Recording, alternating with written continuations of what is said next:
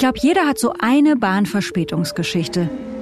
Eine Zugfahrt, bei der alles schiefgelaufen ist. Gleis 2 Einfahrt ICE 79. Wir wollen eine Bahngeschichte erzählen, von der wir glauben, dass sie alle übertrumpfen kann. Das war das totale Chaos. Ein absoluter Albtraum. Das ist die Champions League der Pannenstatistik. Absolut. Am 25. Juni sitzen rund 800 Leute in einem ICE in Richtung Zürich.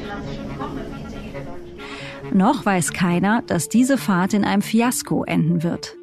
Plötzlich bremste er aus. Man weiß einfach in der Sekunde schon, hier stimmt was nicht. Die Klimaanlage fiel aus. Und dann gingen die Temperaturen relativ schnell hoch.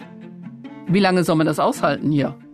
Bis zur Evakuierung des Zuges vergehen Stunden. Es kommen nochmal zehn Reisende, können jetzt noch mit. Und es passieren folgenschwere Fehler. Wir waren in dem Zug gefangen. Die ersten fingen dann an, im Internet zu recherchieren, wie man denn eigentlich diesen Notausstieg öffnen würde. Ich habe am Ende von Berlin, bis ich dann schließlich in Köln war, 24 Stunden gebraucht. Der Spiegel Original Podcast 344 Minuten erzählt die Geschichte einer Pannenfahrt und offenbart die vielen Probleme der Deutschen Bahn.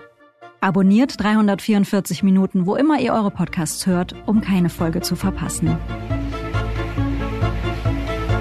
Bitte schalten Sie.